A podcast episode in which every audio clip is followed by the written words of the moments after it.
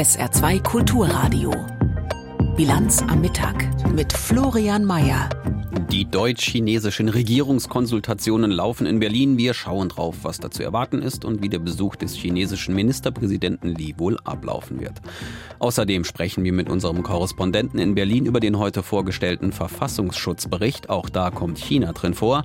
Und zum Weltflüchtlingstag im Interview der Direktor der Diakonie Katastrophenhilfe Martin Kessler. Alles bis 13 Uhr in der Bilanz am Mittag. Herzlich willkommen. Das Verhältnis mit der chinesischen Staatsführung ist für Deutschland ein sehr spezielles. Im Grunde gilt das für den gesamten Westen. Kern dieses Verhältnisses ist nämlich, es geht nicht ohne China, aber so voll und ganz mit das ist mit einem Land, das Menschenrechte mit Füßen tritt, das Wort Ukraine-Krieg am liebsten vermeidet und generell ein sehr fragwürdiges Verhältnis zur Demokratie pflegt, auch irgendwie ausgeschlossen. Beziehungsstatus schwierig. Daran haben auch die Regierungskonsultationen zwischen Deutschland und China, die es seit 2011 gibt, nichts ändern können. Es wurde aber immerhin nicht wesentlich schlimmer. Nach Corona finden diese Konsultationen heute erstmals wieder statt zwischen dem Bundeskabinett und Chinas Ministerpräsidenten Li. Und Alfred Schmidt erklärt, was in dieser aktuell schwierigen schwierigen Situation mit Russlands Angriffskrieg und der Taiwan-Frage zu erwarten ist. Erstmal ist es ein starkes Symbol. Beide Seiten versuchen gute Miene zu machen zu diesem gegenseitigen Verhältnis, das ja auch geprägt ist von deutlicher Kritik. Meinem Eindruck nach ist es auch deutlich distanzierter als noch zu Zeiten von Angela Merkel. Bundeskanzler Scholz und der chinesische Premier Li lächeln zwar beide schön auf den Fotos im Netz und in den Zeitungen, da werden ja Hände geschüttelt, aber die vergangenen Jahre haben schon Abkühlung gebracht, finde ich. Gründe dafür etwa die deutsche Kritik an der Menschenrechtslage in China und auch an chinesischem Einfluss auf kritische Infrastruktur von Mobilfunknetzen bis zu Hafenanlagen. Aber diese gegenseitigen Wirtschaftsinteressen, die bleiben ja stark. Das ist auch weit mehr als ein politischer Besuch hier diesmal, denn die deutsche Wirtschaft hat massiv investiert in China und erwartet einfach auch, dass die Bundesregierung keine kalte Schulter zeigt. China kommt zu Besuch mit immerhin dem ersten Auslandsbesuch, seit der neue Regierungschef im März in sein Amt kam. Nicht weniger als zwölf Vorstandsvorsitzende von DAX-Firmen haben sich offenbar schon getroffen mit Chinas Premier. Das steht in der Wirtschaftspresse heute, vor allem aus den Branchen Auto, Maschinen, Chemie. Also der halbe DAX war offenbar zum Teetrinken bei Li Qiang, schreibt etwa das Handelsblatt. Was man in jedem Fall sieht, dieser Besuch ist ein Beispiel dafür, wie Industrieinteressen und Politik manchmal kaum zu trennen sind voneinander. Da hängen deutsche Arbeitsplätze dran, Steuergeld, Subventionen auch in deutsche Firmen und noch mehr. Trotzdem hat der Kanzler ja beim Tag der deutschen Industrie gestern gesagt, man wolle Risiken reduzieren im Verhältnis zu China. Für mich heißt das nicht so abhängig sein, aber auch keine Entkopplung. Das waren seine Worte und das das ist aus meiner Sicht der Versuch einer ja langsamen Neuordnung, aber noch ohne konkrete Ansage. Nun ist es aber auch ein klassischer Staatsbesuch eines hochrangigen ausländischen Politikers und dazu gehört auch immer ein gewisses Prozedere, das es einzuhalten gilt, gerade bei eher schwierigen Gästen, wo jede Geste und jedes Tun und Seinlassen natürlich besonders beobachtet werden. Ein Empfang mit militärischen Ehren steht auf dem Programm wie immer, der ist schon vorbei. Anschließend die Gespräche selbst. Das sieht meist so aus, dass vorbereitete Konzepte freundlich ausgetauscht und abgenickt werden. Ich tippe mal drauf, dass man sich stärker austauschen will bei Themen wie Verkehr, Bildung und Entwicklungszusammenarbeit. Da will man offenbar gegenseitiges Vertrauen signalisieren ja auch. Tja, und sehr heikle Themen wie Verteidigung und Sicherheit, die dürften wohl eher mit höflichen Worten umschrieben werden. Äh, die deutsche Außenministerin ist ja auch bekannt für eine sehr China kritische Haltung. Sie muss nicht mit ihrem chinesischen Gegenpart reden, weil der noch gebunden war in Peking als noch Gastgeber für den amerikanischen Außenminister Blinken. Der ist ja gerade erst abgereist dort. Ist es ein Zufall? Ist es absichtliches Timing, um einen Affront vielleicht zu vermeiden? Da bin ich nicht sicher, da habe ich mehr Fragen als Antworten. Für mich gehört es zu den zahlreichen Besonderheiten in diesem deutsch-chinesischen Verhältnis. Im Lauf des frühen Nachmittags sollen schon die Pressestatements kommen. Denn Li Tiang fährt noch weiter nach Bayern, um dortige Firmen zu besuchen. Und mit diesen Statements rechnen wir sehr bald, sollten da wichtige Entscheidungen mitgeteilt werden. Erfahren Sie es hier bei uns und natürlich spätestens in der Bilanz am Abend ab 17.30 Uhr. Wir kommen zum Verfassungsschutzbericht für das vergangene Jahr. Der wurde heute in Berlin vorgestellt. Wie sich zeigt, hat die Gewaltbereitschaft gerade auf der rechtsextremen Seite zugenommen und auch die Gruppe derer, die hinzugerechnet werden, ist gewachsen.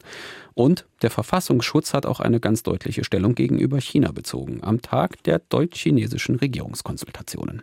Was genau drinsteht im Bericht, darüber kann ich jetzt mit unserem Hauptstadtkorrespondenten Michael Göttschenberg sprechen. Hallo, Herr Göttschenberg. Ja, grüße Sie.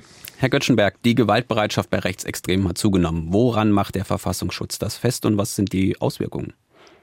Ja, dieser Verfassungsschutzbericht ist ja eine alljährliche Übung und ähm, im Vorfeld findet sozusagen äh, statt, dass man ähm, gemeinsam mit den Landesverfassungsschutzbehörden eben ein gemeinsames Lagebild äh, erstellt. Und äh, das ähm, besteht eben vor allem darin, dass man äh, sich Äußerungen anschaut, dass man äh, in die Szene reinhört, dass man Quellen befragt und ähm, dann eben dazu kommt, dass man unter dem Strich so und so viele Personen eben als gewaltorientiert einstuft. das ist nicht so erstaunlich, dass man diese hohe Gewaltbereitschaft in allen extremistischen Phänomenbereichen feststellt, weil wir das im Endeffekt schon ähm, in der polizeilichen äh, Kriminalstatistik ähm, äh, beobachten konnten. Äh, politisch motivierte Kriminalität, auch dort äh, sind alle Zahlen nach oben gegangen und äh, das, was der Verfassungsschutz vorlegt, ist dann in gewisser Weise auch immer ein Spiegelbild davon. Heißt, auf der linksextremistischen Seite sieht das genauso aus. Da gibt es auch einen Zuwachs, äh, ganz genau. Und wenn wir uns äh, vor Augen führen, äh, den Prozess gegen die Gruppe rund um Lina E. in Leipzig, dann haben wir ja auch ein konkretes Beispiel, woran man das tatsächlich dann auch beobachten kann. generell ist es auch im Bereich des Linksextremismus so, dass man hier feststellt, dass sowohl das Personenpotenzial gestiegen ist, nach Einschätzung des Verfassungsschutzes, aber eben auch die Zahl derer, die gewaltorientiert sind und ähm, da ist es im Bereich der Linksextremisten so, dass nach Einschätzung des Verfassungsschutzes jeder Vierte von den äh, mehr als 36.000 Linksextremisten in Deutschland äh, ebenso ähm, gewaltorientiert ähm, unterwegs ist. Wie sieht es denn beim radikal-islamistischen Terror aus? Der gehört ja auch in den Bericht rein. Ja, da haben wir zum ersten Mal tatsächlich ähm, das Phänomen, dass der Verfassungsschutz geringfügig weniger Personen ähm, als ähm, radikal islamistisch äh, einstuft. Allerdings bedeutet das eben nicht, dass man äh, davon ausgeht, dass die Gewaltbereitschaft, die Gewaltorientierung nachgelassen hätte. Ähm, ganz im Gegenteil, auch da ist es äh, eben so, dass man äh, davon ausgeht, dass eben auch hier die Gewaltorientierung weiter zugenommen hat. Äh, das betrifft tatsächlich alle Phänomenbereiche. Ich habe es anfangs gesagt, China wird im Bericht auch besonders erwähnt. Da ist von China die Rede als die größte Bedrohung in Bezug auf Wirtschafts- und Wissenschaftsspionage sowie ausländische Direktinvestitionen in Deutschland. Wie hat sich der oberste Verfassungsschützer dazu geäußert?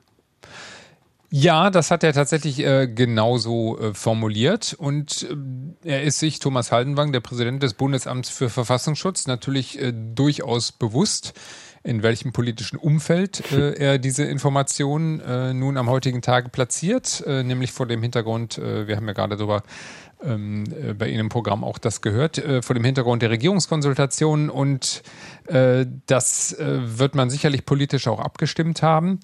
Äh, und ähm, am Ende geht es aber eben darum, dass der Verfassungsschutz äh, seit Jahren schon immer wieder darauf hinweist, äh, dass das ein Riesenproblem ist, das auch nach Einschätzung der Verfassungsschützer von der deutschen Wirtschaft nicht in ausreichendem Maße gesehen wird.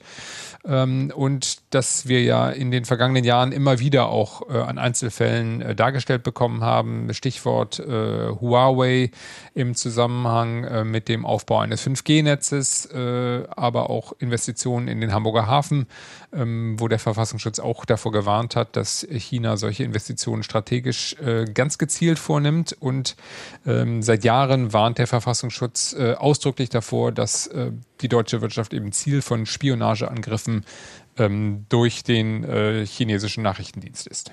Der aktuelle Verfassungsschutzbericht wurde heute vorgestellt und unser Hauptstadtkorrespondent Michael Göttschenberg hat uns erklärt, was drin stand. Vielen Dank. Gefängnisinsassen in Deutschland arbeiten im Rahmen der Resozialisierung im Knast und erhalten dafür natürlich auch einen Arbeitslohn. Der liegt im Schnitt zwischen einem bis drei Euro die Stunde. Geregelt wird dieser Stundenlohn über Ländergesetze. Im April letztes Jahr hatte sich das Bundesverfassungsgericht zwei Tage lang in einer Verhandlung mit der Gefangenenvergütung auseinandergesetzt. Heute ist das entsprechende Urteil gefallen. Die gesetzlichen Regelungen für den Lohn im Knast müssen von den Ländern überarbeitet werden. Gigi Deppe berichtet. Es kann nicht so weitergehen, sagt das Bundesverfassungsgericht. Die Landesgesetze, die regeln, wie viel Geld Gefangene für ihre Arbeit bekommen, sind verfassungswidrig. Die beiden Insassen, die sich an das oberste deutsche Gericht gewandt haben, hatten also Erfolg.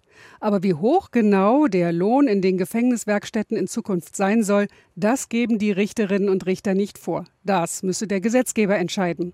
Aber sie fragen, wie sollen Gefangene für ihre Familien Unterhalt zahlen oder den Schaden wieder gut machen, den sie mit ihren Taten angerichtet haben, wenn sie maximal 2,30 Euro pro Stunde verdienen.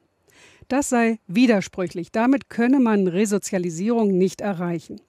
Damit sind alle Landesgesetzgeber aufgefordert, ein schlüssiges Konzept zu entwickeln. Das müsse auch wissenschaftlich begleitet werden.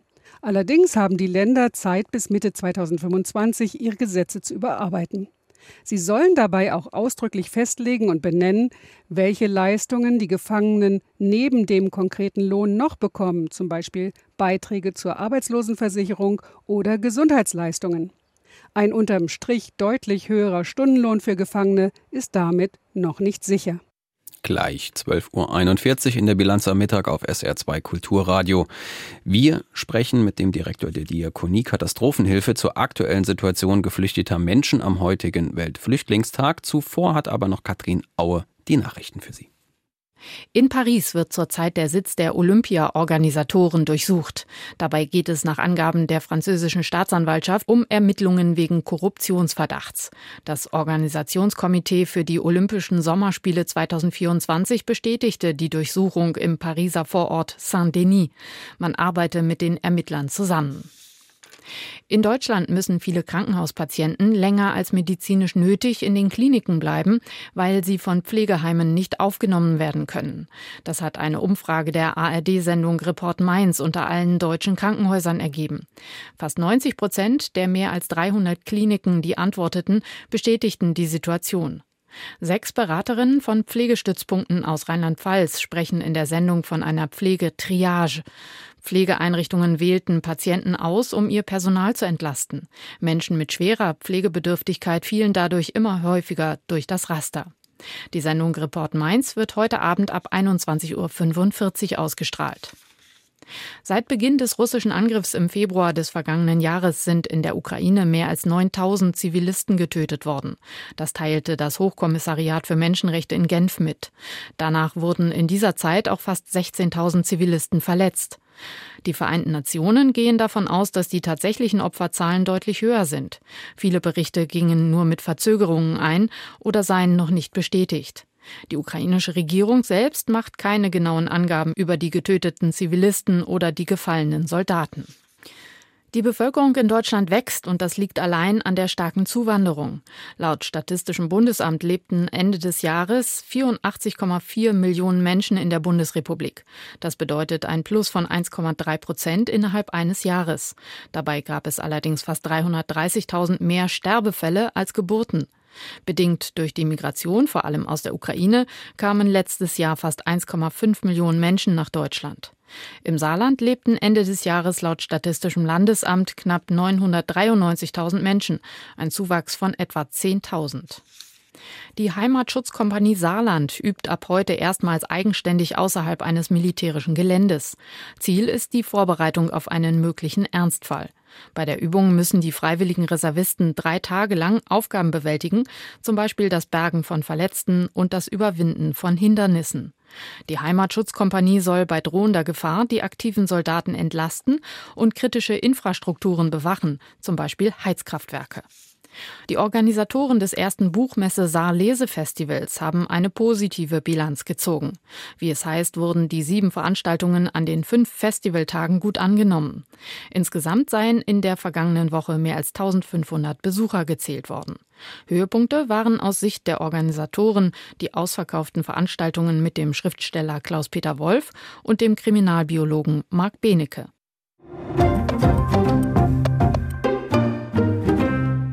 110 Millionen Menschen befinden sich laut dem UN-Flüchtlingswerk UNHCR aktuell auf der Flucht. Ein trauriger Rekord am heutigen Weltflüchtlingstag. Dementsprechend warnen die Hilfsorganisationen auch vor dieser sich verschlimmernden humanitären Katastrophe und halten die Weltgemeinschaft zu mehr Unterstützung an. Es fehle gerade in den reichen Industrieländern an Aufnahmebereitschaft und an, und an finanzieller Unterstützung, lautet das Fazit vieler Hilfsgruppen. Martin Kessler ist Direktor der Diakonie Katastrophenhilfe und mit ihm konnte ich kurz vor unserer Sendung über die aktuelle Situation sprechen und warum sie so gravierend ist aktuell.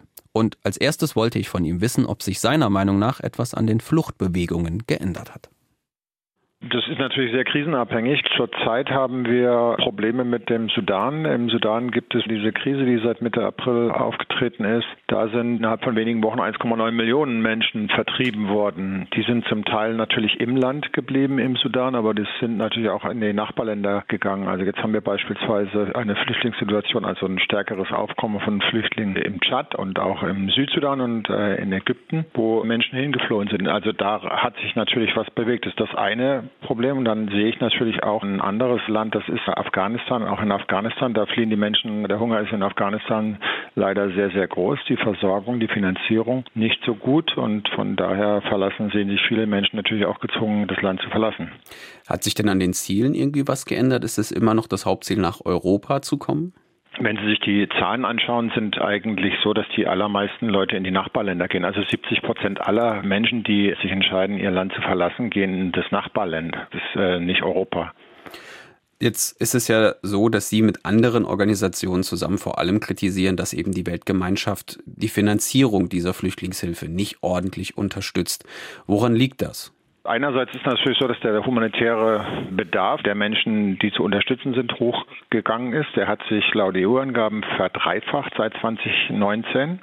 Die Schere äh, zwischen der Finanzierung und dem Bedarf geht leider auseinander. Das heißt, die Finanzierung steigt zwar, aber nicht im, im gleichen Maße, wie es benötigt wird, leider. Weil die Staatengemeinschaft ja. nicht genug Geld geben will oder weil das Geld nicht da ankommt, wo es am Ende gebraucht wird? Ich würde sagen, in den allergrößten Fällen kommt das Geld schon dort an. Es gibt natürlich immer vereinzelte Reporte hier und da, aber das Geld kommt schon normalerweise an. Das Problem ist einfach, dass natürlich die Wirtschaftskrisen, die natürlich dazu führen, dass die Hilfsbudgets nicht wachsen, beziehungsweise auch Umwidmung stattfinden. Das sehen wir in Nordeuropa, dass Hilfsmittel, die eigentlich für die Auslandshilfe vorgesehen waren, jetzt für Flüchtlinge im Inland benutzt werden. Und dann fehlen die natürlich bei den internationalen Hilfsappeal. Deutschland hat sich da sehr bemüht, muss ich sagen, in den letzten Jahren. Da ist sehr viel aufgewachsen, aber dennoch ist der Bedarf noch stärker gestiegen als das, was an Finanzierung bereitstellt.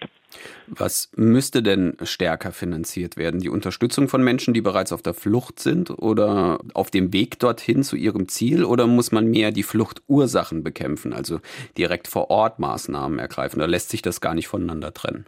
Na, ich denke, beides muss unterstützt werden. Das ist ganz klar. Wir müssen investieren, um den Menschen eine Bleibeperspektive zu bieten. Ja, das heißt natürlich, dass wir auch bei internationalen oder bei nationalen internen Konflikten versuchen, sie nicht eskalieren zu lassen. Das ist das eine. Aber ich meine, wir sehen natürlich auch beispielsweise beim Hunger, dass auch viele Menschen aufgrund von Dürren und Naturkatastrophen fliehen. Und wenn wir dann sehen, dass natürlich beispielsweise in der Ukraine jetzt das Getreide abkommt, das hat natürlich auch eine massive Auswirkung gehabt daraufhin, dass weniger Nahrungsmittel grundsätzlich zur Verfügung standen. Also das heißt, die Rationen müssen gekürzt werden vom UN-Hilfssystem. Das heißt, Menschen sehen immer weniger eine Möglichkeit, zu Hause zu bleiben. Und wenn wir hier investieren, und das hat das Beispiel Somalia gezeigt letztes Jahr, dass durch die Finanzierung des Hilfsaufrufs in Somalia ist eine Hungersnot verhindert worden. Und ich glaube, das ist das, was wir natürlich machen müssen. Wir müssen unsere Anstrengungen da nochmal verstärken. Die Hälfte der Hilfsappeals der UN wird ungefähr finanziert. Das heißt, wir reden über 25 Milliarden US-Dollar, die eigentlich fehlen. Das ist im Angesicht der Zahlen, die ansonsten bewegt werden in der Welt,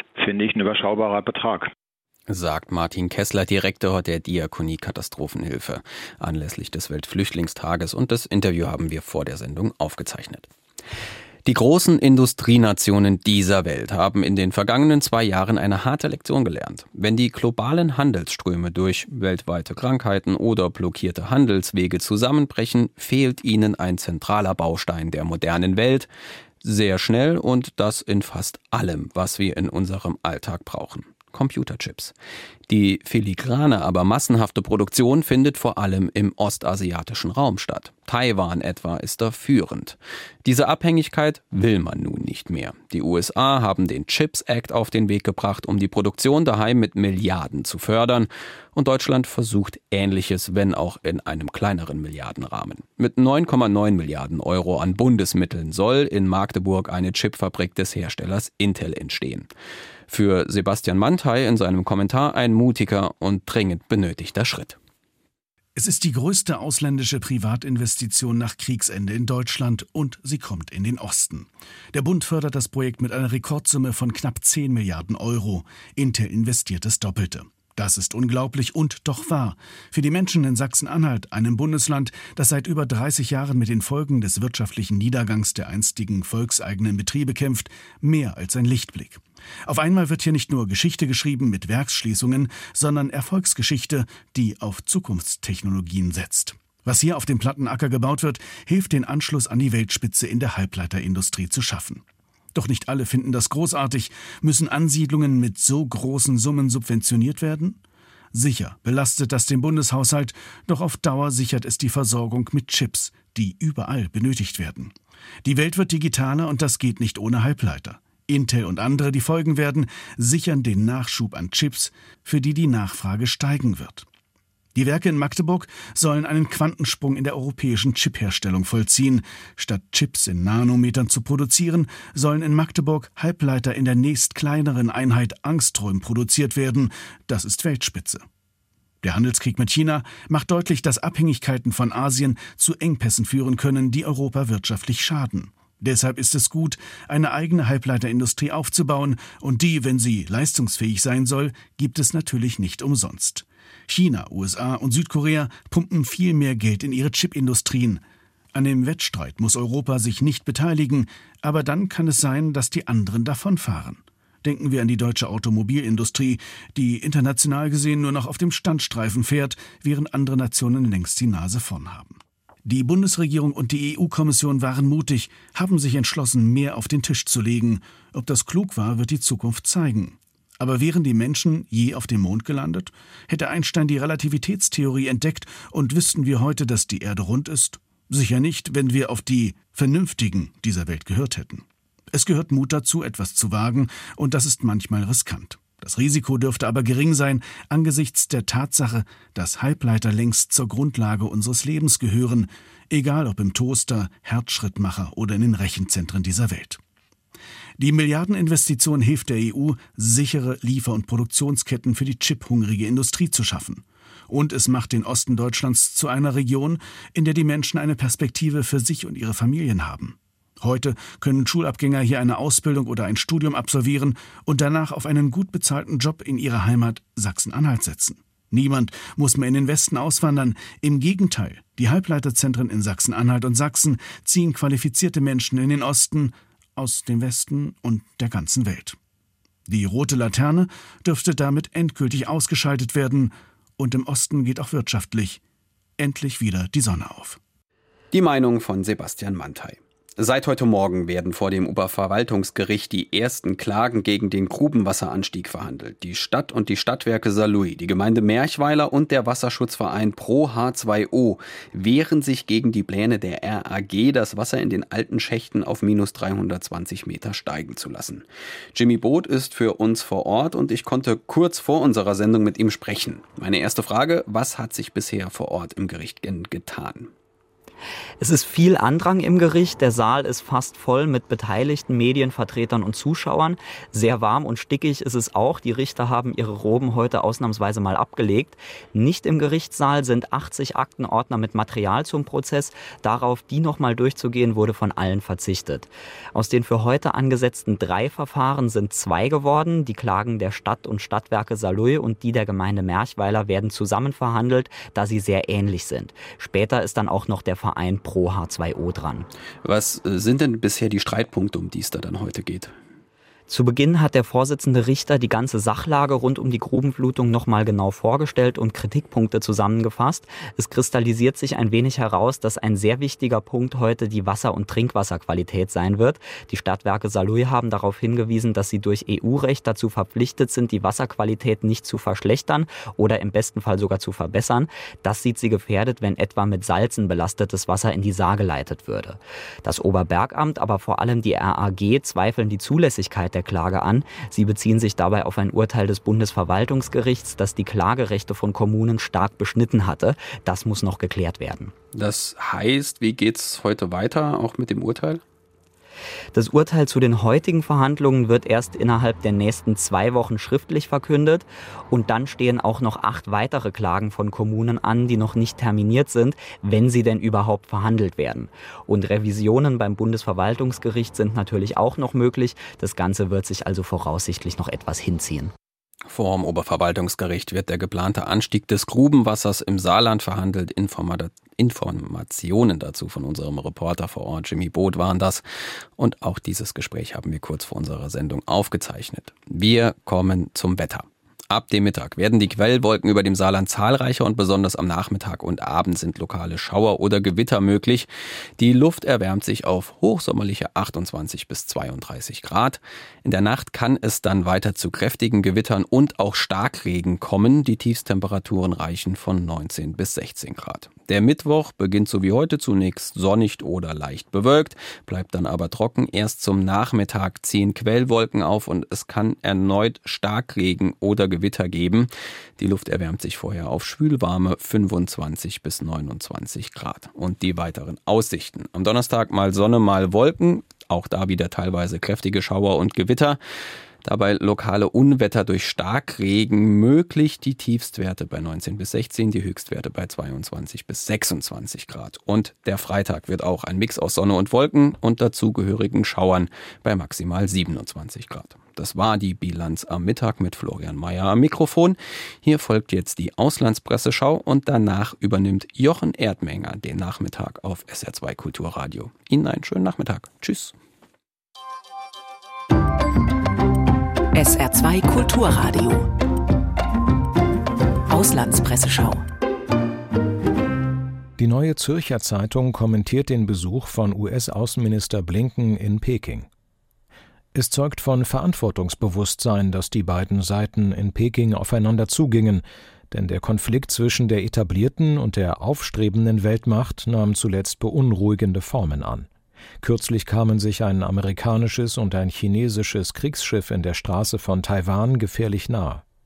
Jetzt bekannten sich Blinken und seine chinesischen Gesprächspartner in Peking dazu, Mechanismen schaffen zu wollen, die eine militärische Eskalation, etwa hervorgerufen durch Missverständnisse oder einen Unfall, vermeiden helfen sollen. Sicher, einige grundlegende Differenzen werden nicht über Nacht verschwinden, doch zumindest wurden nun Voraussetzungen geschaffen, um eine Beschleunigung der Abwärtsspirale in den Beziehungen zu verhindern. Nicht mehr, aber auch nicht weniger. Die spanische Zeitung El País schreibt Peking und Washington haben die Kommunikation wieder aufgenommen. Der von Trump begonnene und von beiden fortgesetzte Handels- und Zollkrieg, Chinas wohlwollende Haltung gegenüber Putin und dessen Angriffskrieg gegen die Ukraine und vor allem der Streit um Taiwan waren die Katalysatoren einer Entwicklung, die selbst einen bewaffneten Zwischenfall nicht mehr unmöglich erscheinen ließ. Vielleicht ist es nur der Anfang eines noch unsicheren Dialogs, aber auf jeden Fall wurde eine gemeinsame Sprache gefunden, um die starken Diskrepanzen beider Seiten zum Ausdruck zu bringen. Die italienische Zeitung Corriere della Sera meint, es gibt zwar keine Entspannung in den Fragen der harten Konfrontation, aber es gibt den Anflug eines Wunsches, die Beziehungen zu stabilisieren, die so überhitzt und gefährlich sind, dass man sich in die Tage des Kalten Krieges zwischen den USA und der Sowjetunion zurücksehnt, als es noch klare Regeln gab. Das kurze persönliche Treffen ist ein Signal, dass die beiden Supermächte zumindest versuchen, die Spirale der Feindseligkeit und der Provokationen zu stoppen. Der Außenminister musste jedoch einräumen, dass er keine Antwort auf seine dringlichste Frage für die unmittelbare Zukunft hatte, die Wiedereinführung eines roten Kommunikationskanals, um die Gefahr eines ungewollten Zusammenstoßes auf See oder am Himmel, vor allem um Taiwan zu vermeiden. Die strittigen Punkte bleiben also ungelöst. Zum Verhältnis zwischen China und Europa schreibt die belgische Zeitung De Tijd eine europäische Sicherheitsstrategie gegenüber China macht das Ausbalancieren von Risiken erforderlich, wie bei einem Tanz auf einem nicht straff gespannten Seil. Ist China ein Partner, ein ehrenwerter Konkurrent oder ein gefährlicher Rivale? Funktionieren kann eine Sicherheitsstrategie gegenüber China nur, wenn sie in Teilbereiche aufgegliedert wird, einen Bereich, in dem wir Partner sind, einen Bereich, in dem Handel und Investitionen Raum gegeben wird, einen Bereich, in dem man Geschäfte machen kann, ohne die Kontrolle aufzugeben, und einen Bereich, in dem militärische Wachsamkeit erforderlich ist. Je klarer diese Teilbereiche voneinander abgegrenzt sind, desto besser. Das waren Auszüge aus Kommentaren der internationalen Presse, zusammengestellt von Benjamin Kirsch.